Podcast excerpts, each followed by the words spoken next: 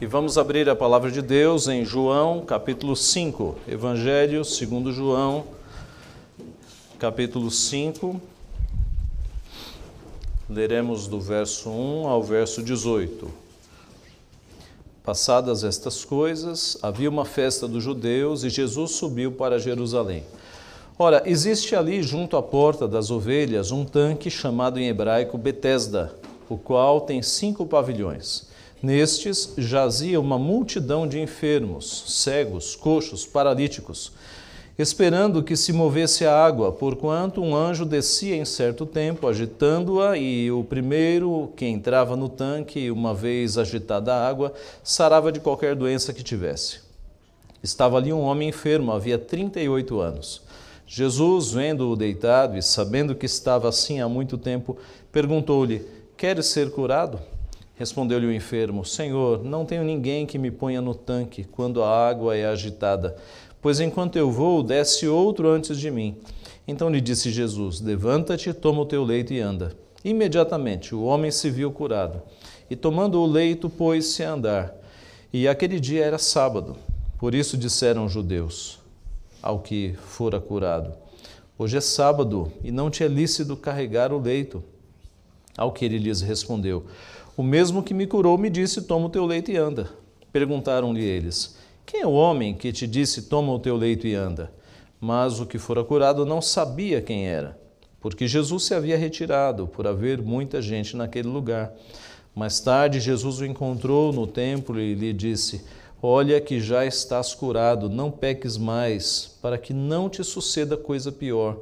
O homem retirou-se e disse aos judeus que fora Jesus quem o havia curado. E os judeus perseguiam Jesus, porque fazia estas coisas no sábado. Mas ele lhes disse: Meu pai trabalha até agora e eu trabalho também. Por isso, pois, os judeus ainda mais procuravam matá-lo, porque não somente violava o sábado, mas também dizia que Deus era o seu próprio Pai, fazendo-se igual a Deus. Vamos orar mais uma vez?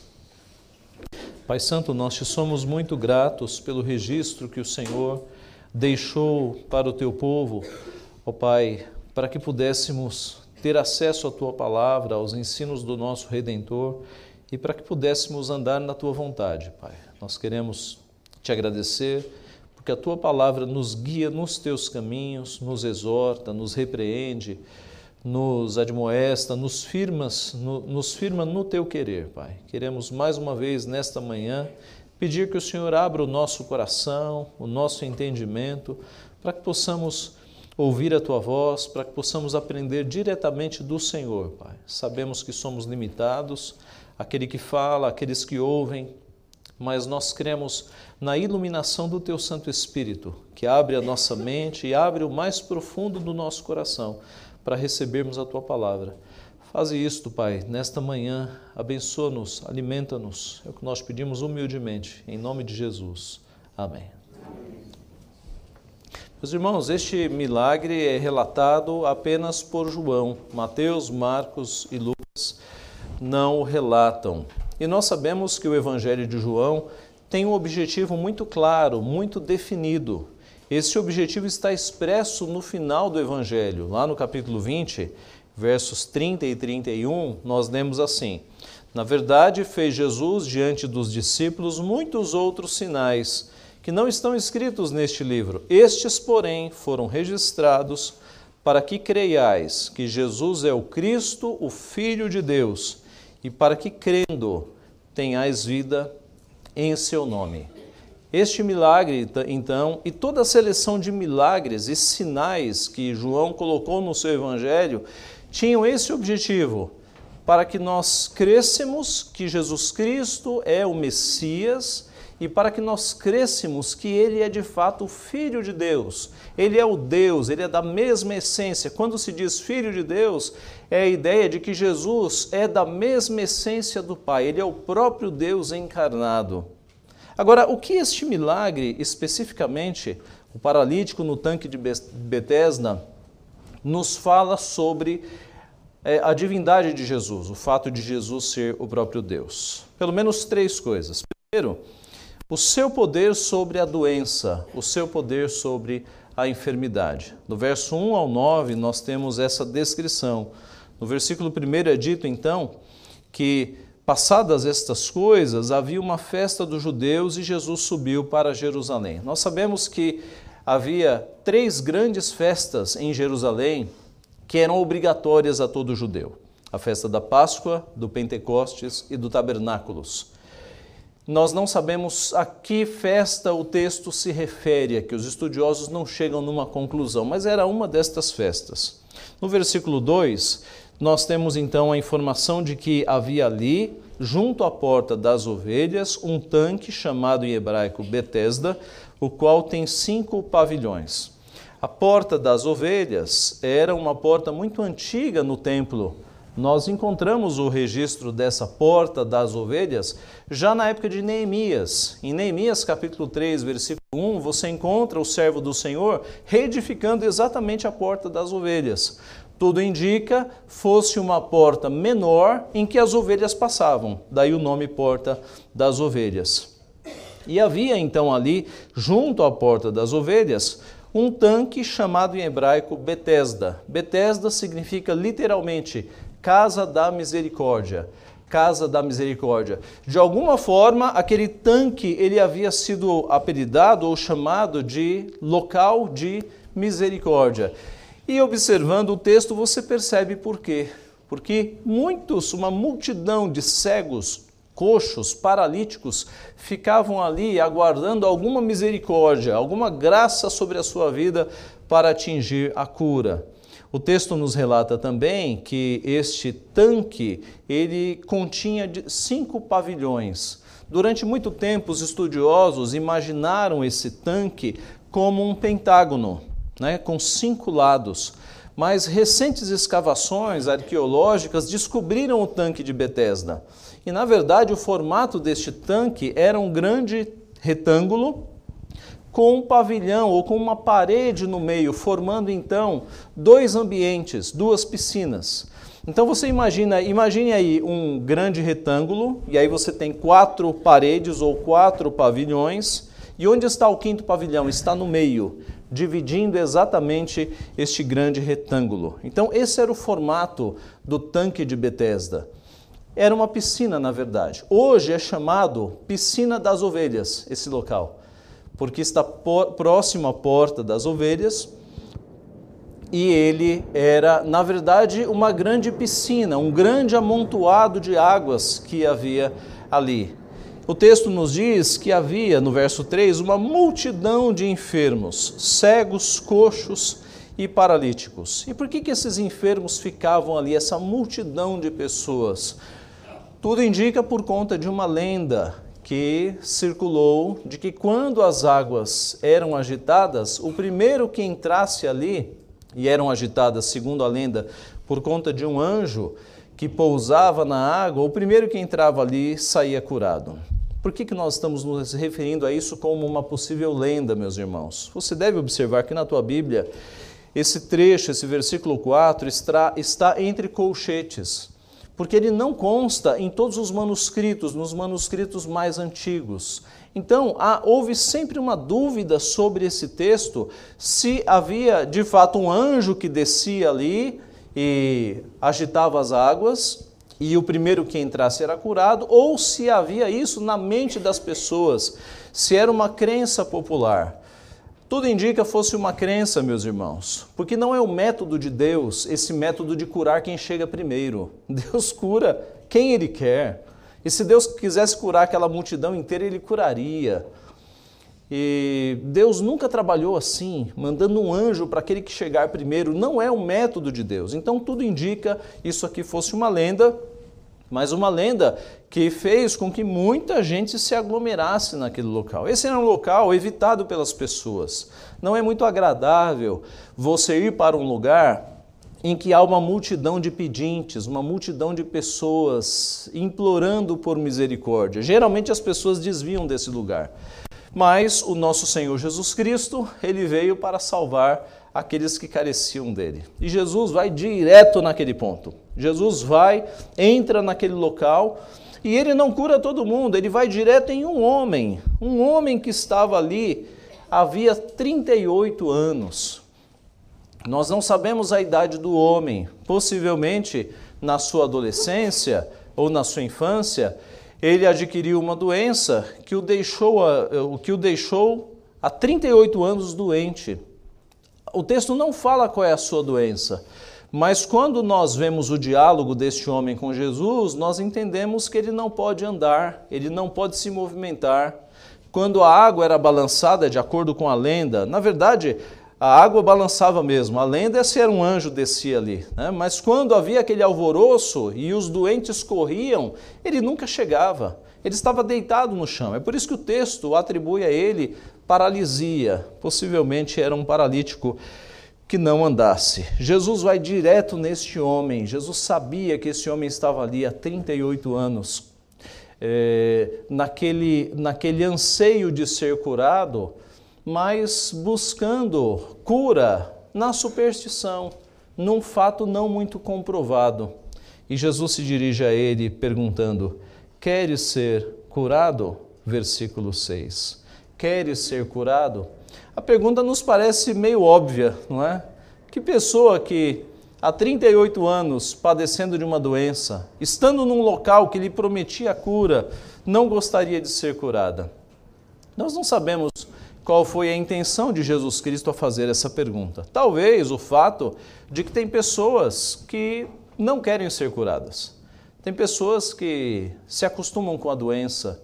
Tem pessoas que acabam é, gostando da doença porque isso lhes coloca numa posição de receber favores, de olhar, é, de ter um olhar piedoso dos outros, de misericórdia.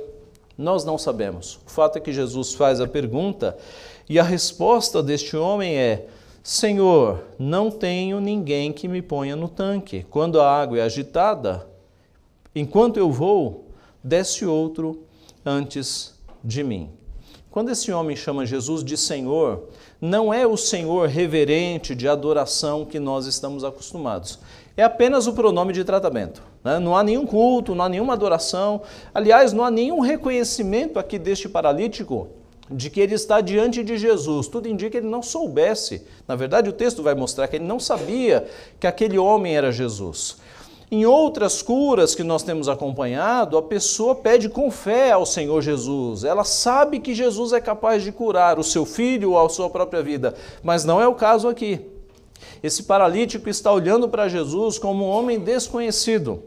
E ele explica: quando a água é agitada e eu vou tentar chegar, alguém se levanta antes de mim e vai para a água. Jesus Cristo, então, meus irmãos, sem encontrar ali nenhuma fé naquele homem, porque o homem não dá nenhuma demonstração de fé, ele cura o homem. Isso nos mostra que cura não depende da nossa fé, independe da nossa fé. As igrejas evangélicas por aí, elas prometem curas, e quando o indivíduo não é curado, a culpa é de quem? A culpa é tua, você não teve fé. E ainda joga um jugo mais pesado ainda sobre a pessoa. A palavra de Deus nos mostra que quando Deus quer curar uma pessoa, ele faz com uma pessoa que esteja até inconsciente, que esteja até jogada no caminho. Não depende da nossa fé, depende de Deus usar o seu poder. E assim foi o caso. Essa é uma cura emblemática de um homem que nem sabia que era Cristo, nem estava acreditando, a sua esperança ainda estava em correr para o tanque quando a água fosse agitada. E Jesus, em poucos segundos, depois de 38 anos, ele diz: Levanta-te, toma o teu leito e anda. E no versículo 9 diz que imediatamente o homem se viu curado e, tomando o leito, pôs-se a andar. Imediatamente aquele homem foi curado. Meus irmãos, Jesus é Deus porque ele tem poder total sobre a doença. Aquele homem estava colocando a sua esperança numa lenda, num misticismo. Jesus o curou em poucos segundos. Jesus tem poder, meus irmãos, para curar as nossas enfermidades físicas e tem poder para manter as nossas enfermidades físicas. Porque, por vezes, é por meio da nossa enfermidade que nós aprendemos valorosas lições. É por meio da nossa enfermidade que Deus nos aproxima dele. Possivelmente, esse homem nunca tivesse tido acesso a Jesus se não fosse por conta da sua enfermidade. Em alguns casos, entre nós, entre o seu povo, Deus permite que enfermidades aconteçam para a sua própria glória, para que pessoas se aproximem de Deus, para que pessoas sejam salvas numa cura mais profunda, na cura dos seus pecados. Jesus tem total poder sobre a enfermidade. O texto também é emblemático em um certo sentido. Este homem não agradece a Jesus. Esse homem, ele, ele é visto aqui neste texto como um homem ingrato e que coloca a culpa em Jesus, e a gente vai ver isso daqui a pouco, mas num primeiro momento você vê que ele é curado, ele não diz uma palavra de gratidão, ele pega o seu leito, o seu leito não era uma cama como nós temos hoje, nem um colchão grande como os nossos, mas era como se fosse um colchonete feito de palhas e de lã muito grossa, possível de ser enrolado e colocado nas costas. Esse é o leito aqui a que o texto se refere. Jesus tem total poder sobre a doença. Em segundo lugar, Jesus tem total poder sobre o pecado. O versículo 14 mostra que mais tarde Jesus o encontrou no templo. Jesus vai buscar de novo esse homem para falar com ele. E esse homem não está mais agora fora do templo, porque este tanque era fora. Este homem agora está no templo. E Jesus diz: Olha que já estás curado, não peques mais, para que não te suceda coisa pior. A questão é: por que, que esse homem agora está no templo? Talvez agradecendo a sua cura, talvez colocando em dia a sua vida religiosa, porque durante 38 anos ele não pôde entrar no templo, porque no templo pessoas com esse tipo de deficiência não podiam entrar. Esse homem ficou quase quatro décadas sem poder entrar no templo. E agora que ele foi curado, ele entrou no templo. Possivelmente ele estava lá agradecendo ao Senhor. Mas Jesus viu neste homem a necessidade de uma cura mais profunda. Jesus, meus irmãos, não veio com o objetivo de curar as nossas doenças físicas. Isso é muito pequeno. Jesus veio com o objetivo de nos dar uma cura mais profunda, de curar o nosso coração, a nossa natureza pecaminosa. Isso é uma cura muito mais profunda. Não adianta nada você ter saúde perfeita, você viver até os 80, 90, 100 anos. Se terminado esse prazo, você vai para o inferno. Não adianta nada. É melhor que você morra aos 30 anos com a salvação em Cristo. É melhor que o seu coração seja tratado, que você de fato tenha a cura mais profunda, que é o perdão dos nossos pecados. E muito embora aquela cura parecesse grandiosa, uau, 38 anos de paralisia, esse homem foi curado em segundos. Aquilo não se comparava à cura espiritual. E Jesus vai neste homem e o adverte: Olha que já estás curado não peques mais, para que não te suceda coisa pior. Meus irmãos, geralmente doença não tem a ver com o pecado, tem a ver com o primeiro pecado. Depois que Adão caiu e com ele a raça toda, a doença entrou na humanidade. Mas nem toda doença, ou a maioria das doenças, não tem a ver com o pecado. Se você ficar doente com uma gripe, com uma tuberculose, com algum tipo de doença, você não tem que ir para uma igreja para que eles repreendam a tua doença, porque doença é coisa de raça caída, da nossa natureza que caiu em Adão. Agora, neste caso, esta doença deste homem estava ligado a um pecado. Neste caso estava ligado. Nós, aliás, não podemos julgar ninguém dizendo você está doente por causa de pecado. Mas a Bíblia dá margem para dizer que algumas enfermidades são ligadas a pecado. Você deve se lembrar do texto da ceia, 1 Coríntios 11, quando o apóstolo Paulo repreende aquela igreja que estava tratando a ceia como se fosse uma alimentação costumeira, não estava vendo a questão espiritual. E o apóstolo Paulo escreve que é por isso que há entre vós muitos doentes e não poucos que dormem. Paulo estava dizendo: por que vocês estão menosprezando a ceia do Senhor, tratando-a como uma alimentação para encher a barriga? Há doentes entre vocês, Deus está pesando a mão, então se arrependam. Então, eu repito, nem toda doença, ou a maioria das doenças, não tem a ver com o pecado, mas algumas têm. E essa daqui tinha, porque Jesus está declarando: Olha que já estás curado, não peques mais, para que te não suceda coisa pior.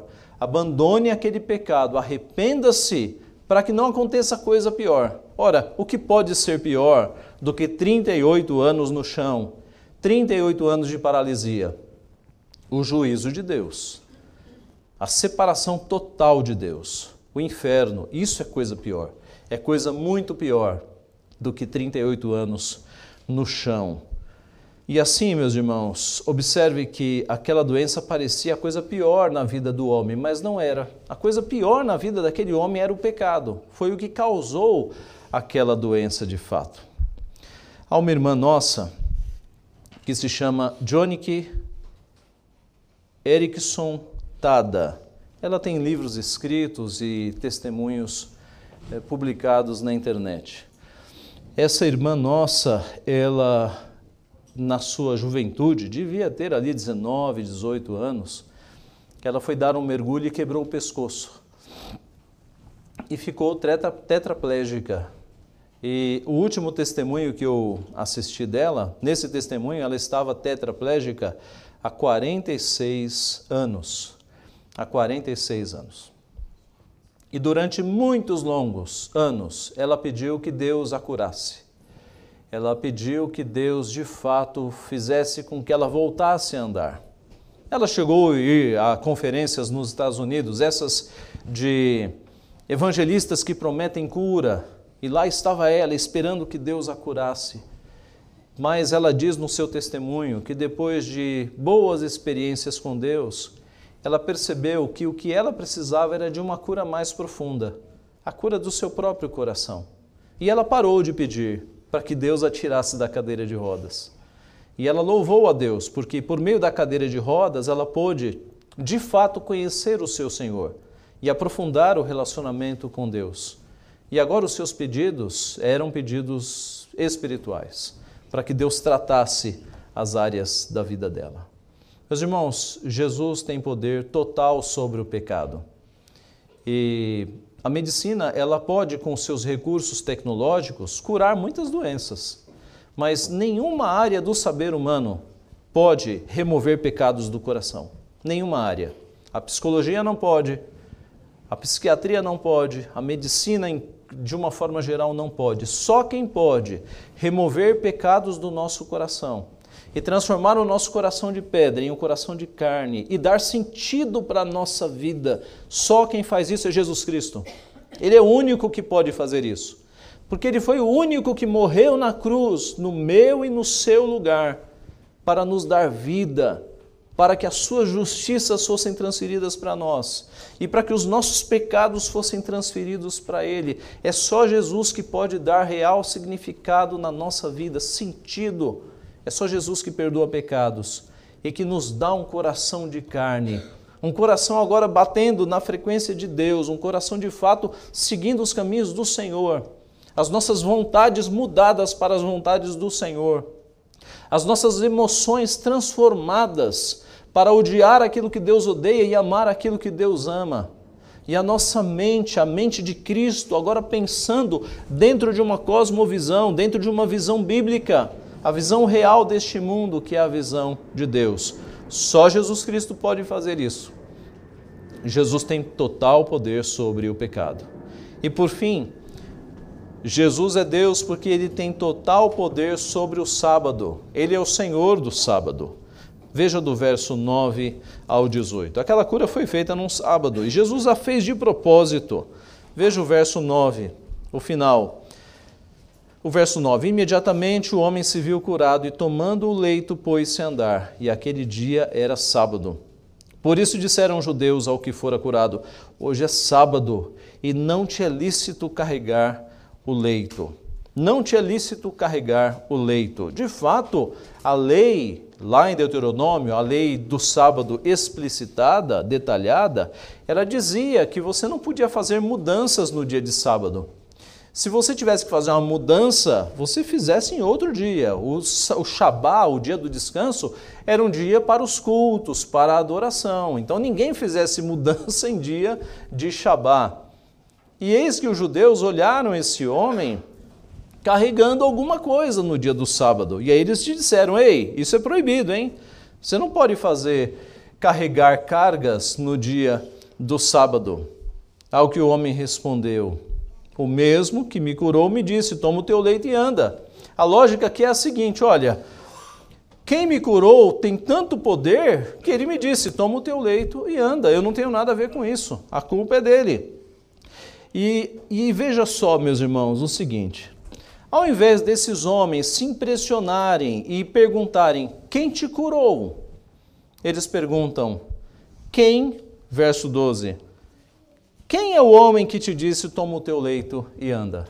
Veja como esses judeus religiosos, não sabemos se eram fariseus, mas parecem, eles estavam muito mais preocupados com a observância rígida e fria da lei do que com o homem. Ora, não é possível que este homem, há 38 anos naquele local, não fosse conhecido das autoridades. Possivelmente era. E ao invés deles se admirarem da cura, quem foi que te curou? Eles estão preocupados com as pequeníssimas filigramas da lei. Quem é que te fez desobedecer à lei? Os irmãos percebem o legalismo destes homens. O que é legalismo? É você amar mais a Deus do que a Deus, você amar mais a lei do que a Deus. Isso é legalismo. Nós devemos obedecer à lei? Com certeza. A lei é pura, perfeita, boa. Há alguns aspectos da lei que passaram, os aspectos cerimoniais, civis, mas a lei moral, ela nos atinge ainda. Os dez mandamentos são atuais, nós devemos obedecê-los. Mas sabe o que é legalismo? É você amar tanto as regrinhas e você se esquecer de Deus e você se esquecer de amar ao próximo. E esses homens tinham uma mente tão pequena que eles não perceberam a gigantesca maravilha que acontecera na vida daquele homem. 38 anos no chão, e ao invés deles perguntarem quem te curou, eles perguntam quem te fez desobedecer à lei. Isso é um legalismo pequeno, um grande legalismo, mas de mentes muito pequenas que Jesus detectou aqui. O homem respondeu que não sabia, né, porque Jesus ele havia se retirado por haver muita gente naquele local. Nós estamos numa fase aqui do ministério de Jesus, no ministério inicial dele, em que ele está fugindo de qualquer publicidade, ele faz os milagres e se ausenta, ele não quer ser reconhecido. No versículo 14, nós já vimos que Jesus vai até ele e depois que Jesus o adverte sobre o pecado, veja o verso 15: o homem retirou-se e disse aos judeus que fora Jesus quem o havia curado. O homem recebe a advertência do pecado e vai entregar Jesus. Volta para os judeus e fala: Olha, agora eu sei o nome, é Jesus que me curou. Verso 16: Os judeus perseguiam Jesus porque fazia estas coisas no sábado, Possivelmente esses judeus já tinham informações de que Jesus curava, inclusive no sábado, e vão ter o diálogo com Jesus, que é o diálogo final do texto. E no diálogo, ele, no diálogo eles interpelam Jesus dizendo: é, Jesus responde, na verdade, meu pai trabalha até agora e eu trabalho também. Por isso, pois, os judeus ainda mais procuravam matá-lo, porque não somente violava o sábado, mas também dizia que Deus era o seu próprio Pai, fazendo-se igual a Deus. O meu Pai trabalha até agora e eu trabalho também. É fato, meus irmãos, que Deus continua trabalhando.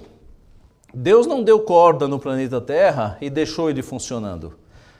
A palavra de Deus nos diz que ele sustenta todas as coisas pela força do seu poder. A grama nasce porque Deus faz. Você respira e o teu coração está aí bombeando porque Deus coloca poder em você. Há um poder fazendo com que você viva. No dia que Deus tirar esse poder, você morre. É Deus quem sustenta a sua criação.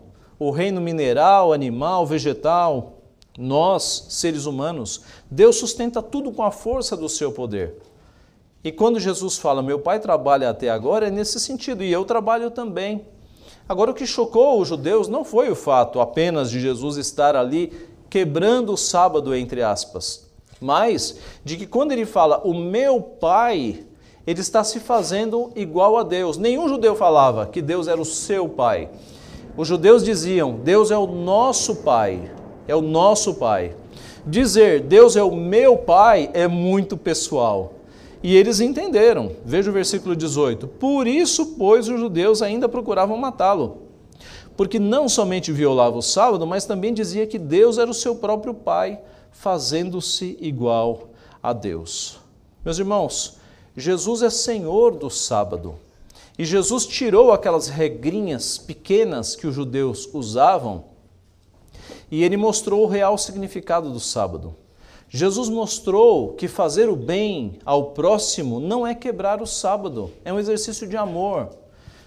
Os judeus eram tão supersticiosos que eles no sábado não cuspiam no chão, porque eles diziam que o cuspe iria efetuar um trabalho de irrigar a terra. Eles gostavam de regrinhas, eles eram terríveis nesse sentido.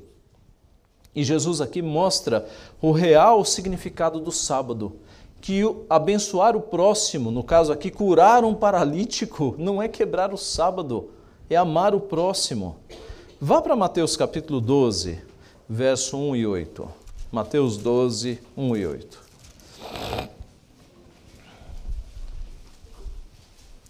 Mateus 12, 1 a 8.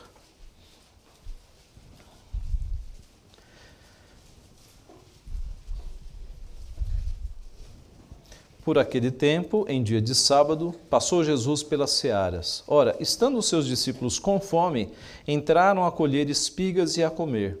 Os fariseus, porém, vendo isto, disseram-lhe: Eis que os teus discípulos fazem o que não é lícito fazer em dia de sábado. Mas Jesus lhes disse: Não lestes o que fez Davi quando ele e os seus companheiros tiveram fome? Como entrou na casa de Deus e comeram os pães da proposição, os quais não lhes era lícito comer, nem a ele nem aos que com ele estavam, mas exclusivamente aos sacerdotes? Ou não lestes na lei que aos sábados os sacerdotes no templo violam o sábado e ficam sem culpa? Pois eu vos digo: aqui está quem é maior que o templo.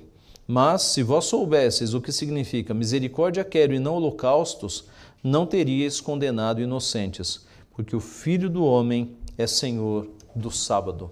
Jesus é Senhor do sábado. Jesus é aquele que pode dar o real significado ao sábado.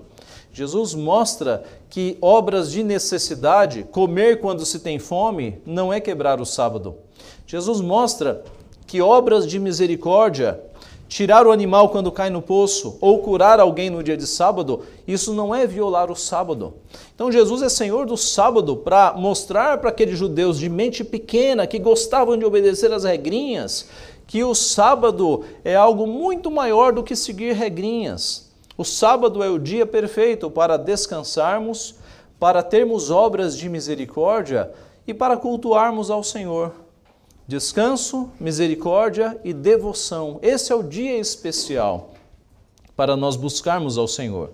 E Jesus é o Senhor sobre o sábado, e ele deixou isso muito bem claro, quebrando aquele legalismo frio e incoerente daqueles homens que não olharam para a cura mais poderosa que havia se estabelecido. Irmãos, nós devemos guardar o sábado sim. Sábado significa descanso, significa Shabá. E Jesus é tão senhor do Shabá, do descanso, que a partir da sua morte e ressurreição, o dia foi mudado para o domingo. É, leia o livro de Atos e você vai perceber que depois da ressurreição de Cristo, a igreja, por algum motivo, e nós sabemos qual é, ela não se reúne mais no, no sétimo dia, ela se reúne no primeiro dia da semana. Os textos são claros nesse sentido. A ressurreição de Cristo foi como que uma recriação e para marcar o primeiro dia da semana, a igreja passou a se reunir no primeiro dia da semana. Faça uma pesquisa numa chave bíblica ou num software, primeiro dia, e você vai perceber como a igreja, depois da ressurreição, passou a se reunir no primeiro dia da semana. É por isso que nós hoje, na nova aliança, temos o nosso Shabá, o nosso dia de descanso, no primeiro dia da semana. E o que nós fazemos neste dia?